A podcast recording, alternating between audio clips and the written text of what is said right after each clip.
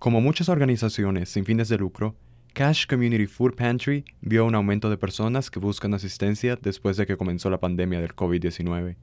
Manuel Girón, de Utah Public Radio, habló con el director de la despensa de alimentos sobre cómo las donaciones a la organización se vieron afectadas por el coronavirus. Desde 1970, Cash Community Food Pantry ha trabajado para reducir la cantidad de personas en Cash Valley que se van a dormir con el estómago vacío. Matt Whitaker, director de la despensa de alimentos, nos cuenta que estos esfuerzos continuaron el año pasado a pesar de los desafíos que trajo la pandemia. Perdimos los voluntarios que tuvimos porque son la, mayoría fueron de, ah, edad y no, quisieron salir de, la casa. Ah, también había que cambiar el método de, asistir a la gente. Antes podrían pasar por la, por la tienda y sacar la comida que quieren, pero con COVID habían que esperar afuera. Y ah, cargamos nosotros un carrito con comida y se lo traímos afuera. Ah, ahora en julio queremos regresar a lo que hicimos antes, donde pueden entrar la gente y elegir lo que quieren llevar.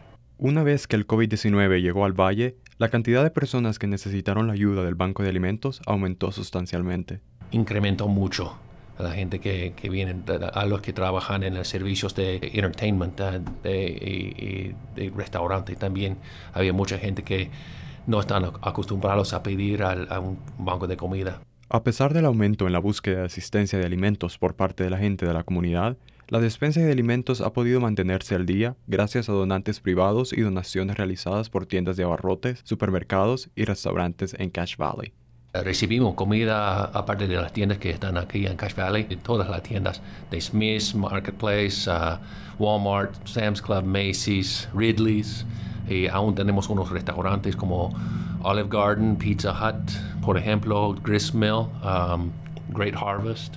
Uh, son todas uh, las tiendas que nos donan a la ranchera.